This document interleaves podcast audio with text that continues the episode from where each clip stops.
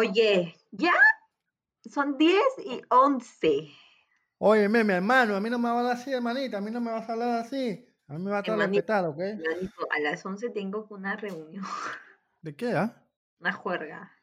Ah, ok. Entonces, prácticamente me estás cambiando por una juerga y me estás apurando para irte a juergar. Que quede registrado que la señorita Melanie, después de grabar, va a romper cuarentena y se va a ir a la casa de su vecina a tonear. ¿Ya? Ministerio, Ministerio de Defensa, por favor, atentos a este audio. No, tengo una reunión más tarde, nada más, a eso me refiero. No es que me voy a ir a un lugar, solo que a las 11 tengo que hacer algo. ¿Podrías detallarnos un poco más acerca de lo que vas a hacer a las 11? Si es que no fuera mucha molestia. Es mucha molestia, lo siento, no, no puedo hablar más del tema, así que... ¿Cómo estás, Mel? Muy buenas noches. ¿Qué tal Año Nuevo? ¡Feliz Año Nuevo, Mel! ¡Feliz Año Nuevo! ¡Feliz Año Nuevo! ¡Feliz Año Nuevo! ¿Comiste, ¿Comiste tus 12 uvas? ¿Comiste tus 12 uvas? Alucina que escuché los fuegos artificiales y, fue tan, tan sorpresivo que no sabía si, si comer mis 12 uvas o agarrar mi maleta y mi mascarilla y salir a correr por la manzana. Agarrar tu lentejita, tu lentejita. ¿Puedes creer que yo estaba en el teléfono y en un momento dije, ¿son balazos? un saludo para la gente de Callao. ¡Chipum! I'm not kidding. Te juro, te juro. Hoy, hoy me, di con la sorpresa de que fue por una estúpida razón, pero en fin, no, no quiero andar en el tema, eh, Mel. No, si quieres, no mientas. ¿Por qué mientes si quieres andar en el tema? Quiero, está bien, quiero. Quiero, es más, es más, mi saludo va a ser así. Hoy me acompaña Mel, que tiene el look de Barba Brava. Este, ¿Cómo estás, Mel? Hoy estoy con Alejo, que parece. ¿Qué vas a decir? Que parece. Que parece un habitante, un ciudadano de. Un ciudadano chalaquito. Tal ah, cual. Ya, ya, me chalaqueó, ya me chalaqueó. Ya me bautizó ya. la, la, señorita, la señorita callauquense. ¿Cómo es Callao? O sea, si eres de Callao eres. Chalaca. No tienes ningún sentido. Te dice palacos. ¿Por qué? ¿Por qué? ¿Cómo, ¿cómo me vas a preguntar por qué? Pero tú eres de Callao, explícame, ¿por qué a la gente de Callao se le dice chalaca? Es que, ¿por qué, por, ¿por qué se le dice a las personas del Callao chalaca? Yo creo, ya, es porque viene de las personas de la costa y que viene de la, de la palabra derivada del vocablo del quechua chala, que significa costa. Entonces, chale, chalaco, callao, va por ahí, ¿no? Pero me gusta. Yo soy chalaco y no, no te voy a saltar. ¿Cómo estás? Algo así. Porque ese prejuicio es malazo, malazo, malazo. Pero sí debo confesar que las veces que iba al Callao he ido con miedo. Es que es, la, lo que pasa es que es la idea de, lo que la gente te ha dicho, como que, uy, si vas a Callao, ten cuidado, te pueden robar, te pueden pasar cosas. Y eso te puede suceder en cualquier parte del, mundo. Entonces, en cualquier parte del mundo te pueden robar o te pueden hacer algo. Solo que es como que está tan metida la idea que literal vas y es como que me van a robar. Exacto. Pero bueno. Bueno, en la realidad hay muchísimas más cosas que hablar y que tienen que ver con el tema de hoy, de esta noche. Eh, bueno, no sé, Melita, ¿cuál puedes contarle en, en tu onda chalaca a la gente que nos está escuchando? ¿Cuál es el tema de hoy? El tema era Lima. Y la pregunta fue, Lima tiene algo que nos disgusta. ¿Qué es eso que te disgusta a ti? Y esta fue la respuesta que que salió escogida para esta semana. A mí lo que más me disgusta de Lima es que la gente siempre está estresada y creo que uno se da cuenta cuando viaja a otras provincias. La gente es mucho más amable en provincia o en otros lados. Aquí pareciera que todo el mundo eh, se toma mal las cosas. De repente, no sé, preguntas en un lugar, te responden feo, subes a un micro y, y, se ocasiona una discusión por algo tonto. Creo que también se debe al hecho de que vivimos en una ciudad tan congestionada y que vive tan rápido que todos vivimos así, así con la hora apurados y hace que la gente realmente no tenga nada de tolerancia y se ocasionen problemas por muchos motivos. Y eso es algo que particularmente a mí me, me, me angustia, me parece horrible de la ciudad, a pesar que amo vivir aquí. Creo que los limeños son un poco desconfiados, no sé, supongo que por la inseguridad que vivimos, siempre piensas que si se te acerca alguien a hablarte de la nada te va a robar, si eres mujer que te va a acosar o te va a hacer algo. Entonces es parte de que todos viven un poco a la defensiva. A mí me hace sentido lo que dice, eso de, estar a la defensiva, por ejemplo. Yo sentí, me identifiqué bastante con el hecho de que la gente siempre está estresada, o sea, que siempre está enojada, está de mal humor, te responden mal. Yo creo que es algo que ya uno se levanta y sale a la calle y lo primero que ve son carazos, como que... Así es. Poker face todos. Mi experiencia como persona que he vivido hoy, día, este, me di cuenta de que casi, casi ya he vivido la mitad de mi vida en Lima. Em, y como persona que, que, ha estado viviendo la primera mitad de la temporada en Chiclayo y la segunda mitad de la temporada ha estado en Lima, sí puedo dar fe de que Lima te, te pone de mal humor, te estresa, te, te, carga negativamente. Me mencionaste hace poco que estamos conversando de que nosotros nacemos con eso. Sí, eh, hay, hay, estudios este, que indican que todas las personas que nacen en ciudades eh, como Lima, Sao Paulo, Buenos Aires, este, que son básicamente capitales, Ciudad de México, em, nacen ya con esa carga emocional del estrés. Cuando una persona nace en una ciudad de, que tiene ese, ese ritmo de vida, ya nace estresada. Y, y en el Perú aparte de nacer debiendo plata, encima naces estresada, o sea, por partida doble. Ya saben, y ahora ya saben, madres COVID, madres coronavirus, que todas están embarazadas este año. Eh, antes, un poquito antes de dar a luz, como que se van a provincia, dan a luz, su hijo no nace con estrés y luego rezan a Lima. Como para que no llegue con, todo el estrés de Lima. Que, qué horrible, ¿no? Para que no pase lo de la teta asustada. Que en este caso sería la teta estresada.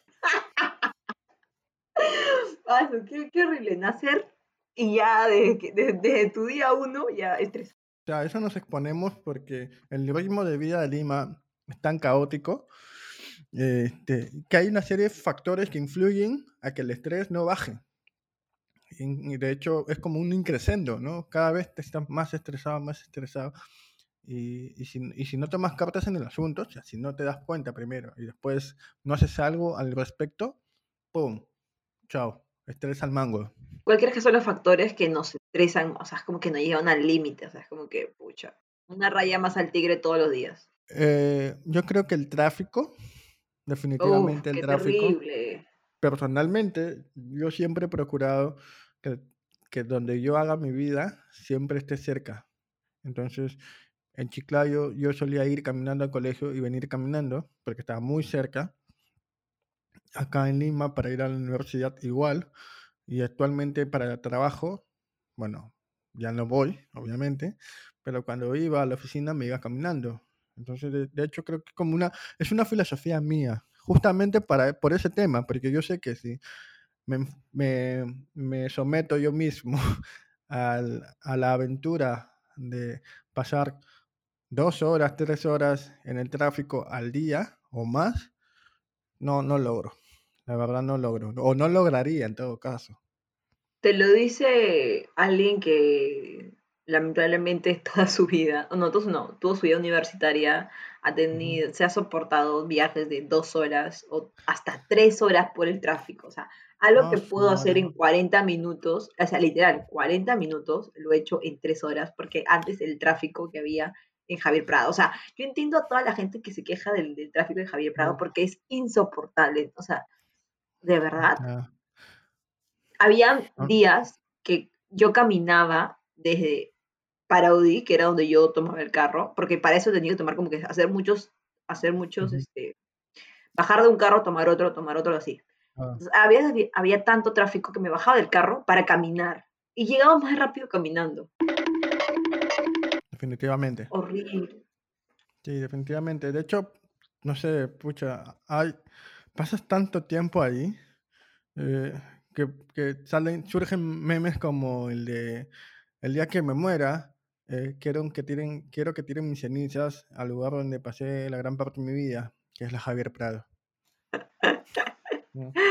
Yo pediría que hagan eso con mis cenizas, de verdad. Eso y la avenida Fawcett, que son mi martirio todos los días.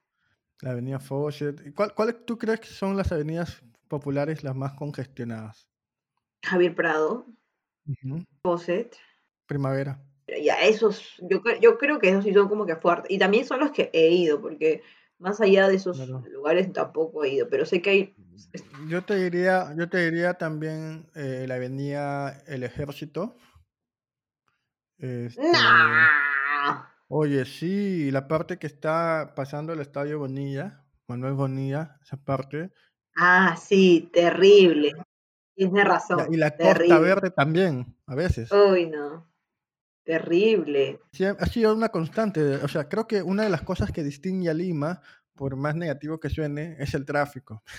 Entonces, este, pero también hay cosas buenas. Yo, yo creo que hay, muchas cosas que distinguen a Lima, que, que la hacen particularmente bonita. Eh, ¿Qué hace bonito a Lima? Eh, para mí, el centro de Lima. Amo el centro de Lima.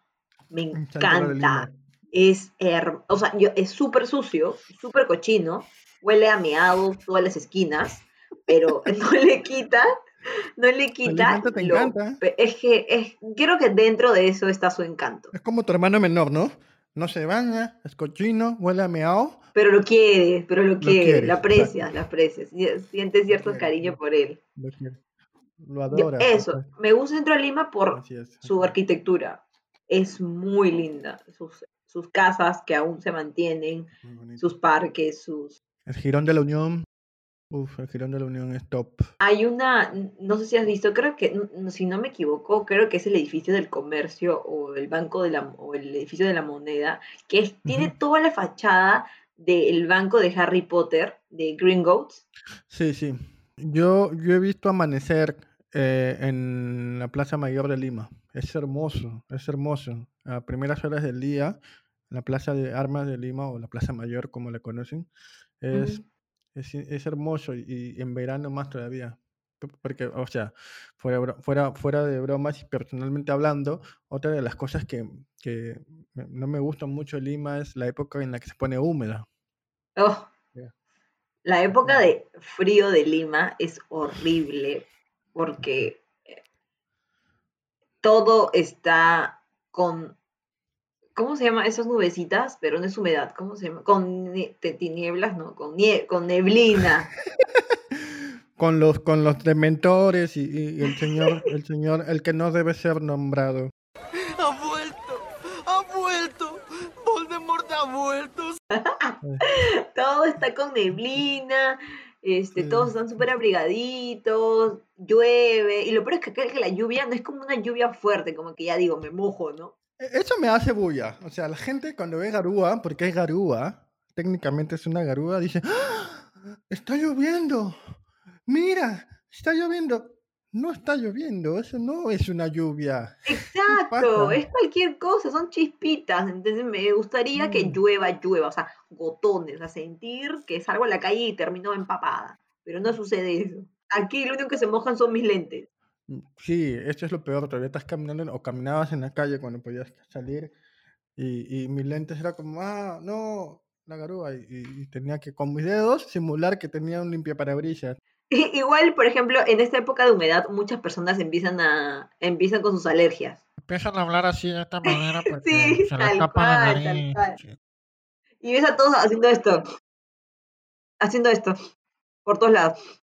Oye, ¿cómo, no, con el papel higiénico acostado, ¿no? Espérate un toque. ¡Ay, qué asco! ¡Ah! Yo odio cuando la gente hace eso en las calles, cuando desornuda y es como que puta todo su mojón de su nariz en la calle. La parte más graciosa, por así decirlo, de la humedad es cuando mi ropa se pone verde. O sea, yo la primera vez que me pasó eso, no sabía qué, qué chucha estaba pasando, porque mi ropa tenía puntitos negros y verdes. Dije, ¿qué pasó acá? ¿Tu ropa se puso verde con negro? ¿What the fuck? ¿En qué momento? Es que es la humedad. O sea, tu, ropa se pone, o sea, por la humedad se honguea. La ropa se honguea. Y yo cuando me di cuenta, yo te juro que me asusté. Yo dije, fantasma acá en mi casa, ¿qué está pasando? Que pinta mi ropa con puntitos. Oye, ¿puedes creer que nunca me he percatado de eso? Es que creo que tú vives en una burbuja. No sé dónde vives que no sientas la humedad, que, que no, te, no se te tapa la nariz.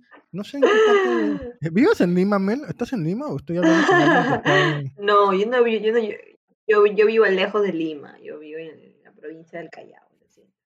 Ahí no llega la ah. humedad, ahí no llega la humedad. Ahí, ahí, ahí, voy a cambiar un poco mi tonito de voz porque estoy hablando con, con alguien de Callao y no, o sea, te, te cedo la palabra, cuando quieras, habla tú. No, no, por favor, continúa, quiero seguir escuchándote. Gracias. No, no, esa vaina de la humedad, la primera vez que me pasó, yo no tenía la más mínima idea. Y tiene un olor característico, es un olor, es, el olor a humedad es tan característico de Lima Ay, no he sentido eso, no he sentido eso, alucina. Todas las veces que, o sea, donde sí he sentido la humedad fuerte es en Miraflores. Ahí sí. Ah, sí. Porque ahí es, estuve un tiempo trabajando por ahí y es como que sentía, o sea, yo llegaba y es como que agua, ¿entiendes? Pero por, por donde yo vivo, nunca he sentido eso. ¿Será que vivo...? ¿Será, será, que, ¿Será que vives en zona privilegiada? Eh, obviamente, obviamente que sí, corazón, obviamente que sí. Eres clase alta tú, pues. Clase alta. ¿Qué se puede hacer? Son cositas.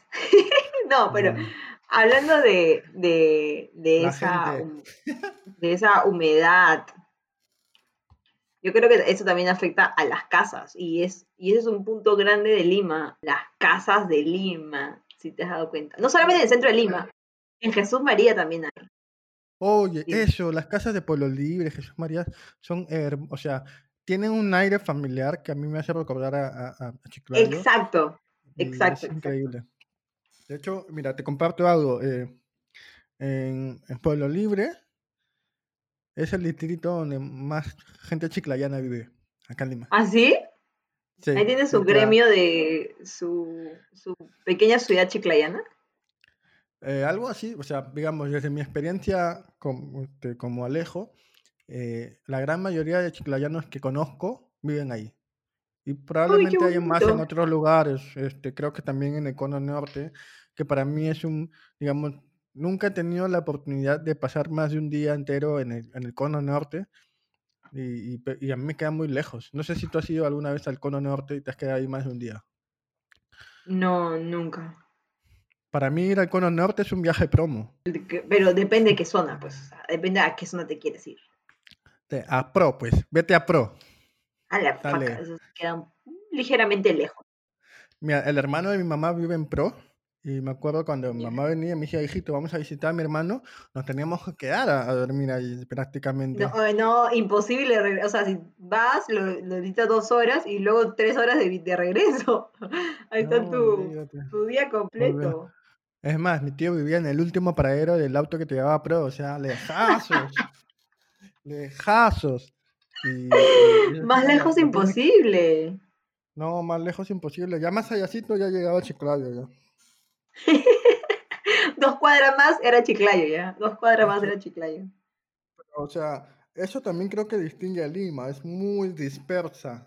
O sea, hay como, hay como, por ejemplo, San Juan del Urigancho es otro mundo, ¿ah? San Juan del Urigancho es Uf, o sea, tienen de todo. O sea, ellos no necesitan salir de su distrito para conseguir algo. Todo lo encuentran ahí. O sea, literal, todo. Ya es un. Ya. Lo, único malo es que de verdad me preocupa y es como que. Eh, yo creo que eso nos va a afectar más adelante. Es la mala distribución que hay, las malas construcciones.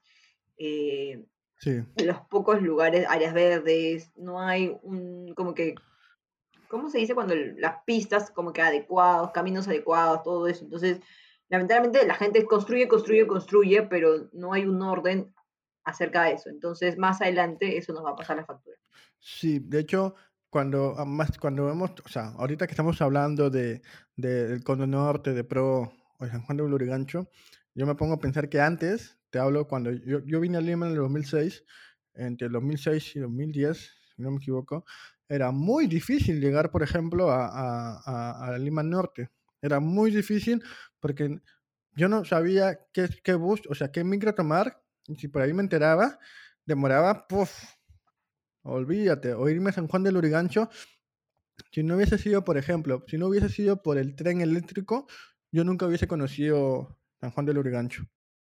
Es que yo creo que el tren y el metropolitano marcaron, o sea, si bien al inicio es como que la gente renegó un montón acerca del tema, porque era algo nuevo y lamentablemente nosotros los peruanos nos demoramos mucho en acostumbrarnos a algo nuevo. Cuando llegaron es como que la gente dijo, no, ¿qué es esto? ¿Qué desorden? Pero una otra manera, si bien no es el mejor sistema de transporte del mundo, ni de acá de Latinoamérica, ni de Sudamérica, eh, al menos ayuda en algo, ¿no? O sea, nos acerca de punto en punto. Ya no nos mantienen tan alejados como antes que para ti era súper difícil poder movilizarte, ¿no? Ahora, en 20 minutos, en media hora, puedes llegar de un cono a otro cono.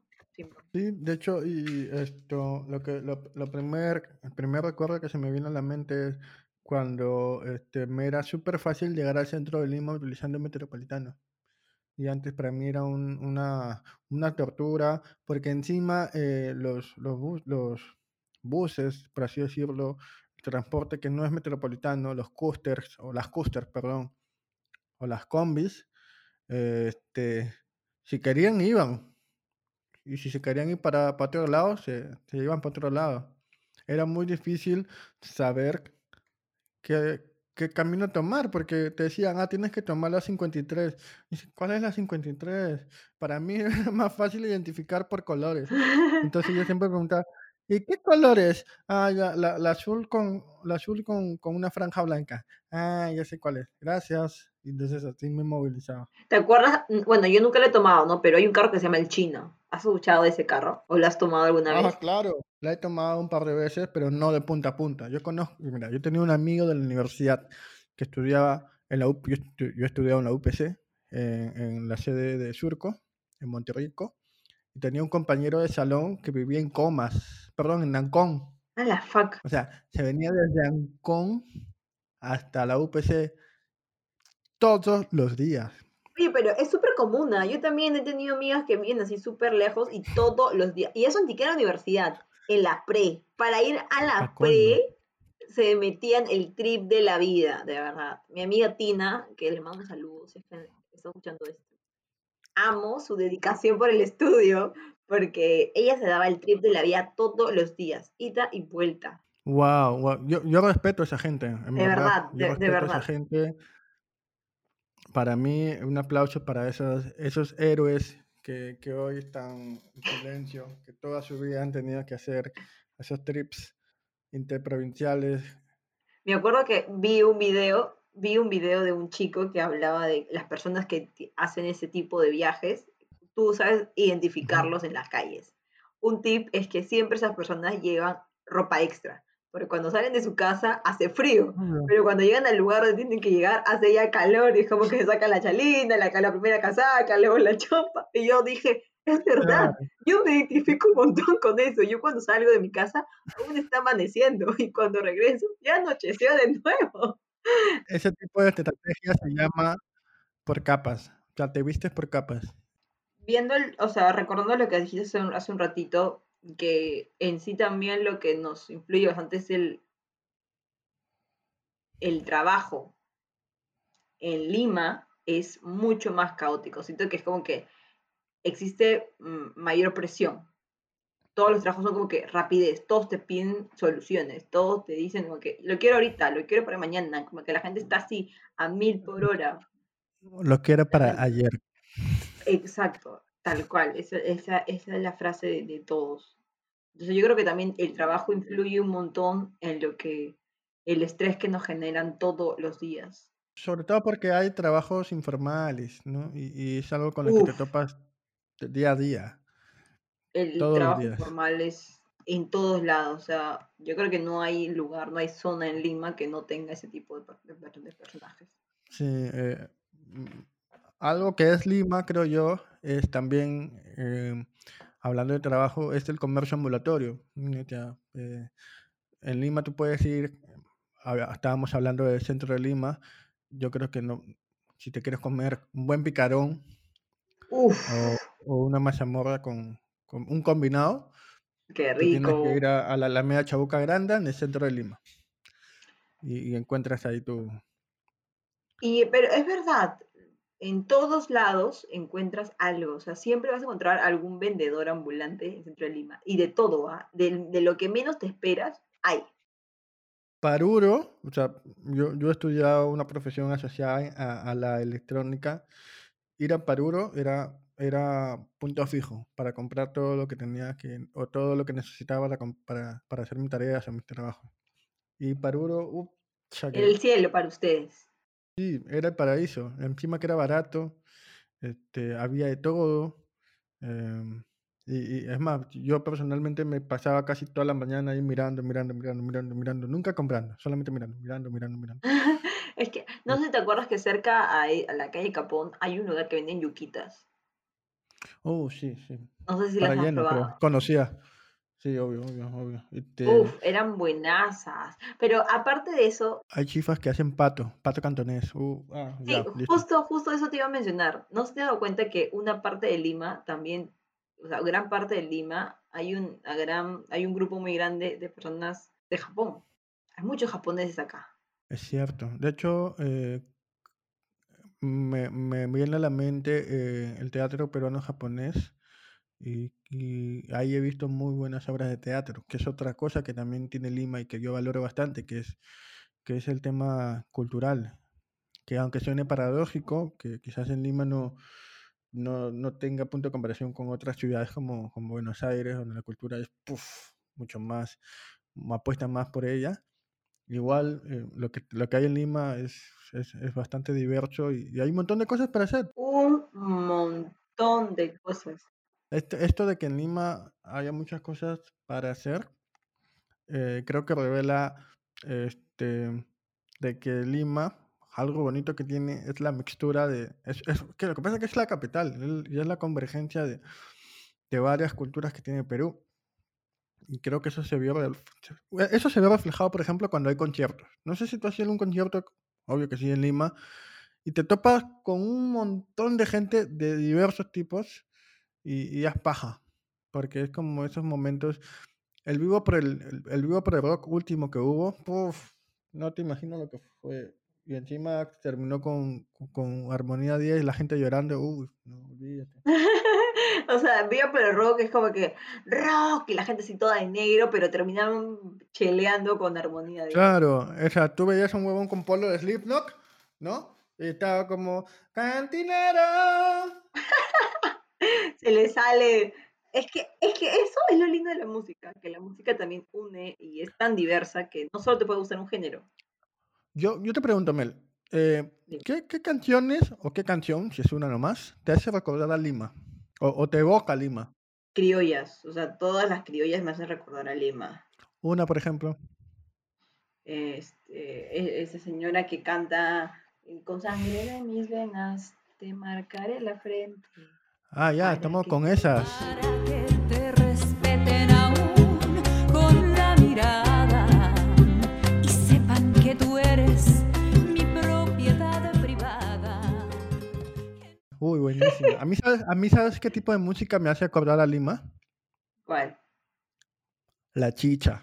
Papá Chacalón, papá Chacalón. De verdad, cuando hay una frase de Chacalón, cuando Chacalón canta. El, el cerro baja. Obvio. Ese. Provinciano, levanto bien temprano para ir con mis hermanos.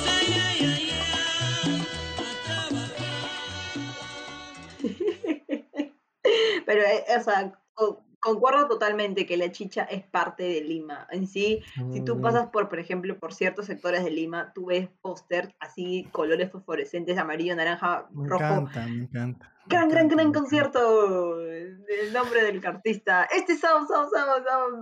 Este domingo, domingo, domingo, domingo en el Guaralino. Tal cual, eh, tal cual, tal cual, tal cual, tal cual. Son como cosas icónicas de Lima que siempre van a Yo nunca he ido al Guaralino. ¿Tú has ido al Guaralino alguna vez?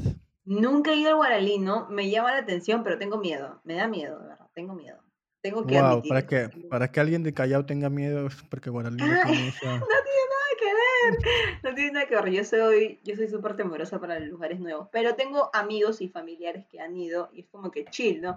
llegas, armas tu grupo, compras tu, tu, cajón de chelas y ahí te la pasas toda la juerga como que chile. De hecho, ah, yo, yo de hecho, o sea, vas, de hecho, que va a sonar tonto, pero yo nunca he ido al Guaralino porque exactamente no sé dónde queda. Queda por un óvalo, no sé en qué distrito, wow. creo que Los Olivos. Wow, no sabía, wow. Debe ser el único óvalo de Lima, ¿no? para, para no, pero yo te digo, como referencia, si en un momento te, te están llevando y tú no ves un óvalo, es porque no estás llegando. Como que acá yo no te pregunto, Mel, yo te pregunto, Mel, ¿tú, ¿tú consideras que serías una muy buena guía si vienen amigos del extranjero a, no, a visitar no, terrible, terrible. Ya, ya, tuve la experiencia, terrible como guía turística, de verdad. A mí no, yo estoy yo estoy para que me enseñen Lima. No, no, no. Yo estoy para que me enseñen Lima, de verdad. Yo me pierdo mucho. ¿Sabes qué también descubrí? Campo de Marte. Nunca había entrado a Campo de Marte. Donde bailan chaya, tipo. Amo. Amo a la gente bailando ahí y amo a los grupos así de chinitos o japoneses, así sus bailes así, todos. Sí, pero el característico característico de la gente otaku, bueno, no otaku, pero la gente K-pop es el Parque Ramón Castilla en, en Lince. Ok, ok, K-pop, K-pop. Está bien, ya entendí. K-pop. Pero sí, en sí, Lima tiene muchos lugares que la verdad no conocemos. Yo, como te digo, toda mi vida he vivido acá y recién conozco Campo Marte, Parque de la Exposición. Otro lugar bonito, Parque de las Aguas. Es hermoso. Y es muy divertido ir. A ese lugar, por ejemplo, me parece ya muy mainstream. O sea, es ya muy. No Pero tienes que ir. O sea, tienes a yo sé que te puede parecer muy cliché, pero es algo que tienes que probar una vez en tu vida. O sea, es como que si no, si no vas al parque de las aguas, si no te mojas, no te diviertes, ¿para qué pues? O sea, mm. nada vale. ¿Para qué vienes a Lima, hijita? ¿Para qué vienes si no vas a ir al parque de las aguas? Ya pues, si tienes que ir al parque de las aguas, pues, si no, ¿para qué? Si no, ¿para qué? Si no, ¿para qué? ¿Para qué vienes? Vete, vete. no sé si tú llegaste a escuchar de, lo, de la serie Los Choches. No. Era una serie muy buena en los noventas que trataba de un grupo de amigos y una chica, todos menores de edad, que trabajaban en las calles, este, que eran, que no tenían un hogar fijo. Y este, y eran los choches. Y era una serie muy buena, muy característica de los noventas. Cuenta la leyenda que era, que se hizo tan popular que en, en los noventas, ¿ah? Llegó a ganarle en el rating al mismísimo Chavo del Ocho y ganarle en el rating al Chavo del 8 era yucasa, era muy yuca. Oye, nunca he escuchado de los choches. Tú eres de la época de la Gran Sangre, pues. Alu. Pero, por ejemplo, una serie como La Gran Sangre es muy lima. O sea, es una serie que, o sea, obviamente es exagerada al mango. Oye, pero es buenísima, es buenísima. Todas sus, todas todas sus temporadas, uf, el Cobra, uf. Y luego cuando aparecen las tres chicas, ¿cómo se llamaban, te acuerdas? ¿Las malditas? ¿Algo así? No, no, yo verdad que me acuerdo. pero, o sea, tal cual. Oh, ¿qué, serie de Netflix? O sea, La Gran Sangre top. Igual también como que ese tiempo salió Misterio, creo, o Misterio es mucho más antiguo. No, Misterio salió antes que La Gran Sangre. Ah, pero más antes que Misterio fue este Lobos de Mar, después salió Misterio, después salió La Gran Sangre y por ahí salieron un par más. Pero La Gran Sangre fue top fue muy, muy top y creo que, que también me hace recordar muchísimo a, Lima. Gran serie, muy, muy... Ah, y qué buena raza también, la novela. Uf, qué buena raza. Qué, buena, raza. Uy, cantamos igualito. Cuando salimos a caminar y la gente no nos quiere ni mirar. Solo la luna fue testigo de este encuentro tan sentido. Es un cuento tan difícil y sucede en todas partes, pero de mí no te apartes porque estoy sufriendo, sí, qué buena raza. Y para cerrar, para cerrar el, este programa tan divertido, y hemos hablado de lo positivo y negativo de Lima y todo lo que nos trae para ti, ¿qué es lo que más te ha resonado de este capítulo? ¿Con qué te quedas? Yo me quedo con la parte cultural de Lima. La música, este, el legado histórico que tiene, sobre todo la, diversidad cultural que hay. ¿Tú con qué te quedas, Mel? Yo, yo concuerdo mucho contigo. La verdad es que em, creo que Lima es tan variada y tiene tantas cosas buenas y malas, ¿no? Lamentablemente a veces pesa más lo malo que lo bueno, pero dentro de lo de dentro de esos dos creo que podemos rescatar siempre lo positivo, que es la cultura. Y en sí eso nos abre las puertas a ser más empáticos, a ser más solidarios, a ser más amables, a tener un mejor concepto de nosotros, de las demás personas. Entonces, todo es un conjunto que al final influyen en ti y te hacen cambiar como persona. En algún momento me encanta, me encanta tu bajada formativa que ha tenido. es, que, es que es linda Lima. Me da pena que no se cuide o que esté no tan la cuidemos. a veces. Que no la, exacto, eso, o que, a, que a veces este... Mira, yo en estos, la mitad de mi vida que he estado en Lima, he aprendido a quererla. Le he agarrado bastante cariño y, me ha dado muchísimo. Y, creo que parte de eso ha sido que, nos conozcamos, porque nosotros nos hemos conocido en un concierto. Este, es verdad. De, de nuestros amiguitos. En el centro, ¿ah? un concierto en el centro. Uf, esos conciertos que terminan en mecha y serenazgo. Tal cual. Gran, gran concierto. Este, y eso creo que, que, hay que valorarlo un montón. A veces no nos damos cuenta, pero lo bonito está ahí. Junto con lo malo, pero también está ahí. Cuiden Lima, este por favor. Cuiden, cuiden el lugar donde viven. Exacto, no, no, no, anden de estúpidos y estúpidas reventando fuegos artificiales a la medianoche. Sabía, sabía que lo ibas a mencionar en cualquier... Yo estaba esperando el momento que lo menciones. El mensaje final es, no sean idiotas y quieran bien a Lima, pues. No sean idiotas y cuídense, porque son tan inconscientes, malditas. Creo que ha sido un bonito episodio. Em, sí. Sin spoiler a la gente, ha sido un bonito último episodio. Es el último episodio, es verdad.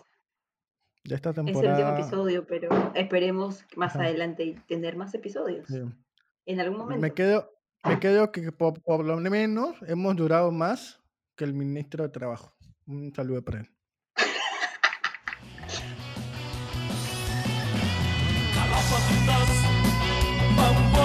skacze I mogę zejść, Elmo